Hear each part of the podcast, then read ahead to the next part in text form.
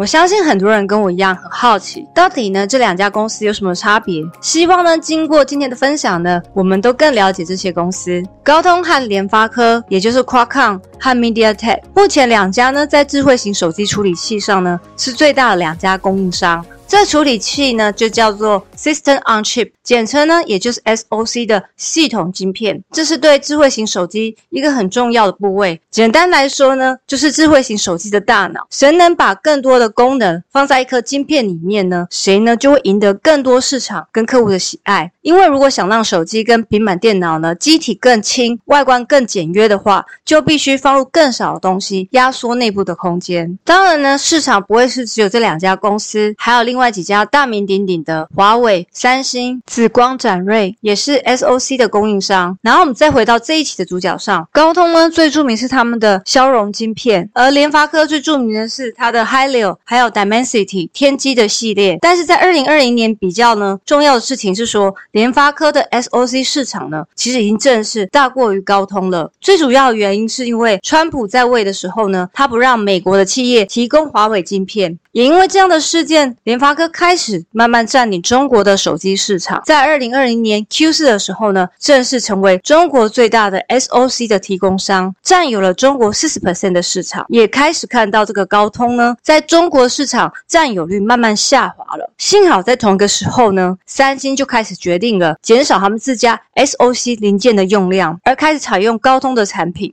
而且因为三线晶片做的不是太好，索性呢也降低三星在中国市市场的影响力。而联发科与高通是吗？几乎是拥有共同的客户群。譬如来说，三星。小米、OPPO，可惜呢，这个直到二零二零年呢，可以看到高通所提供的这三家公司市场慢慢在下滑，而联发科呢则不断的成长茁壮。在这三家客户呢，拿小米来讲，这个二零一九年的时候，联发科所提供给小米的 SOC 呢增长了两百二十三 percent，但同时呢，高通所提供给小米的 SOC 呢掉了二十一 percent。可以见到的是，联发科呢也是来势汹汹，主要是他所做的 Hylian 跟天玑。在价格上其实比较好，提供的性能也是不错，所以慢慢抢了很多高通的市场。我刚刚前面有提到呢，因为川普对华为的禁令，反而带动联发科生意增长。那主要原因是因为华为呢手机无法顺利生产，而大家呢就开始转买了小米跟 OPPO。最近这些手机的销售数量也超过华为，而华为呢最近呢也没排在前五名了。在中国以外的国家，像是拉丁美国、中国、印度，也可以发觉呢，联发科已经逐渐成为手机 SOC 最大的供应商。主要原因刚才说过了，联发科的这个。两系列呢是比高通的价格便宜，这样说呢听起来是不是高通就要 GG 了？我觉得呢，高通所提供的半导体零件呢还是比较有优势的，不会像之前台积电和 Intel 的竞争，而 Intel 却输了，状况是不一样的。那时候呢，Intel 做不出比较高科技的产品，所以最后才输给台积电。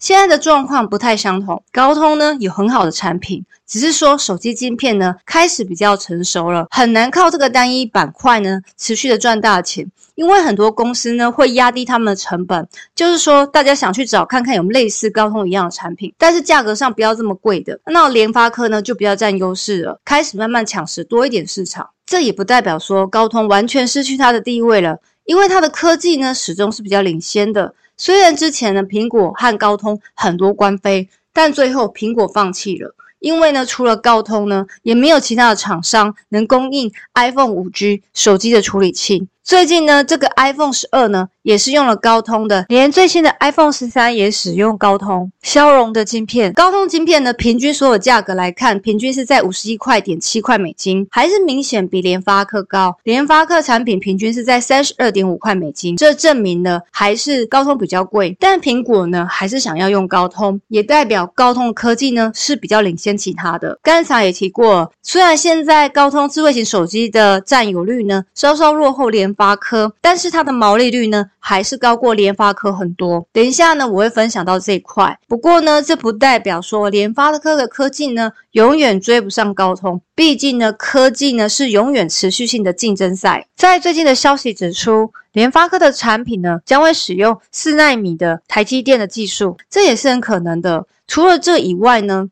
我觉得高通和联发科比较不同的地方是在公司的生意板块。从高通的收入来源看的话，二零二零年可以分为三块，分别是 QCT、QTL 和 QSI。其中呢，QSI 呢没有营收，主要部分大是来自于 QCT。QCT 呢主要研发基于 CDMA 还有 OFDNA 技术的集成电路产品。还有系统软件产品，简单来说就是说手机、平板、电脑、笔记本、RF 零件、通讯的基础设备。高通呢，公司靠着卖晶片和专利去赚钱，同时也收取授权费。高通的专利超过一万三千项。如果再把 QCT 拆开来细看的话，其实里面呢有六成都是手机，然后就是其他的 RF 天线、物联网、IOT，还有 Automotive 呢，也就是和汽车有关的。公司呢，夸抗的高度呢，其实已经看到手机呢这个产业局限会越来越小，有钱可以赚，但是可能呢越赚越不动。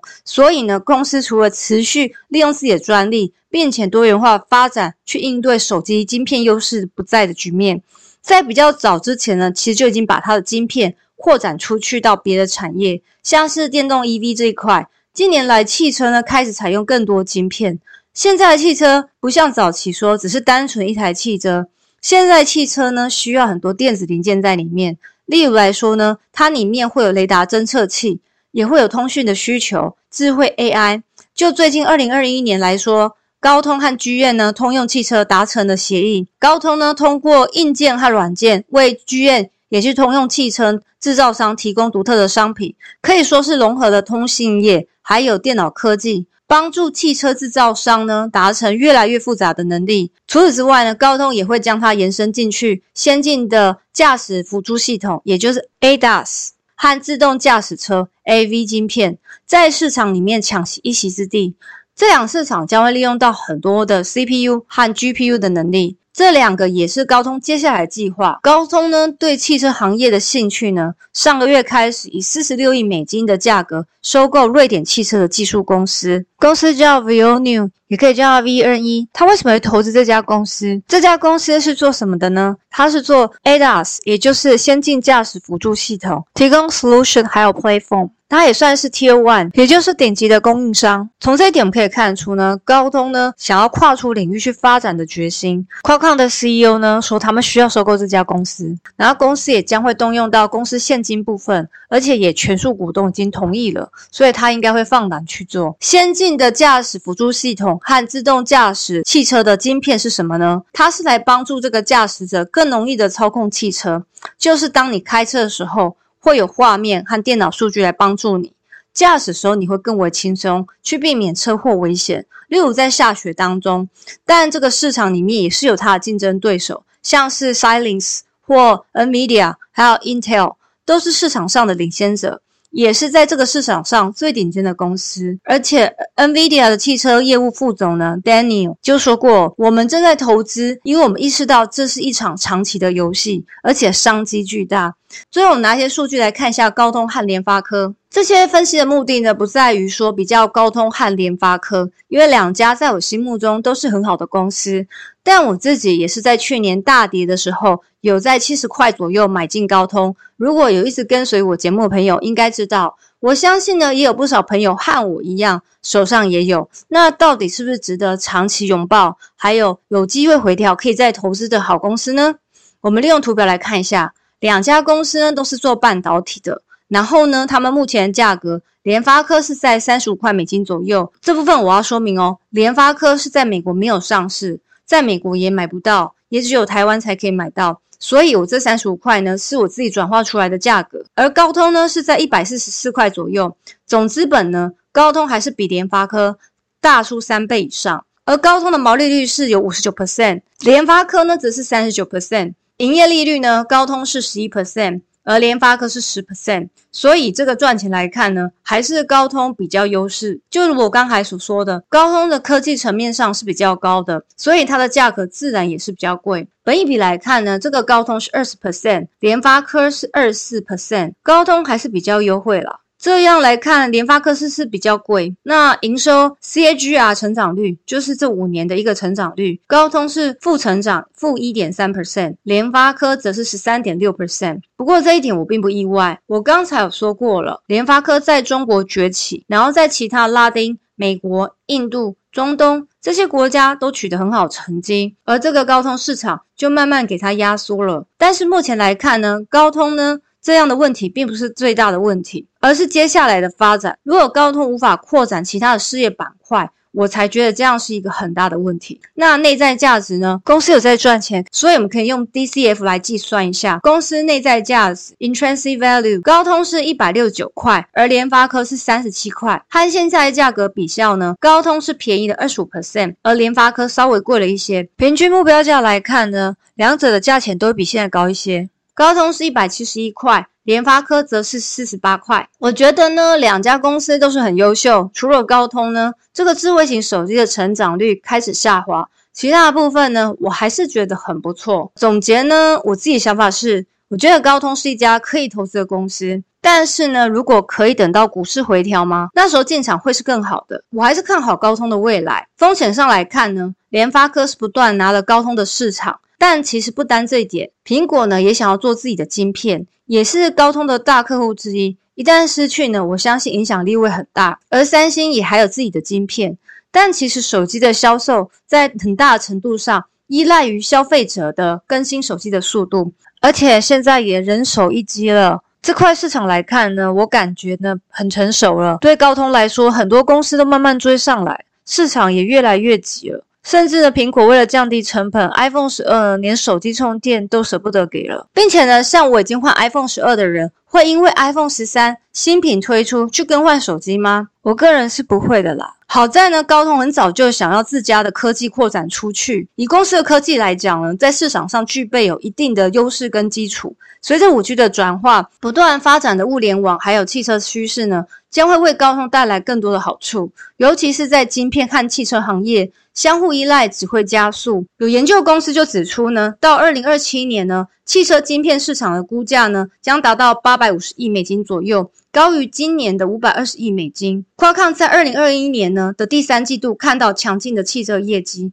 高通的汽车收入同比增长八十三 percent 至二点五三亿美金。现在预估到二零二一年末呢，可能会达到十亿美金。而公司在物联网上，在二零二一年的第三季度呢，高空公司的物联网部门的收入为十四亿美金，比上一年呢也增长八十三 percent，超出他们季度的指导的一亿美金。一部 EV 汽车的晶片数量和复杂程度，随着人类对电动车要求不断的大幅增加，我相信呢这个板块呢将会对高通未来的成长有所帮助。我还是长期看好这家公司电动车和物联网的板块，所以呢，当有好机会来临的时候呢，我也不会排除再加仓高通的可能性。这边呢有一个我个人小小想法和大家分享，我相信呢近期呢股票已经涨了很多了，我觉得是有机会回调。但是呢，如果你说崩盘的话，短期来看呢，可能还不会发生。通常呢，黑天鹅呢也神出鬼没的，在我们想象之外。但是呢，为了怕崩盘，所以什么股票都不买，只等崩盘再买的话，那恭喜你拥有超人般的意志力。我相信呢，大部分人不会这样做。说实在的，我觉得投资呢是长期的，像是如果你长短进短出，我相信你最后也没有报到特斯拉的这种大幅的成长，或亚马逊大幅成长。最重要的是，当我们在挑选股票的时候，要挑选一些好的公司。我们可以从去年三月突然的大崩盘来看呢，有些好的公司呢。当大盘涨回的时候，回来的速度呢，其实也比一般快。凡事呢，什么都有可能发生，总不可能呢，怕遇不到对的人，就永远不交男女朋友了。没有人知道明天会怎么样，所以呢，只要做好自己的风险控制，还有绝对不要冲动去追高。以上呢，只是我个人的单纯想法，和大家分享。大家要记得，投资理财有风险，一定要记得独立思考。谢谢大家，我们下期理财见，拜拜。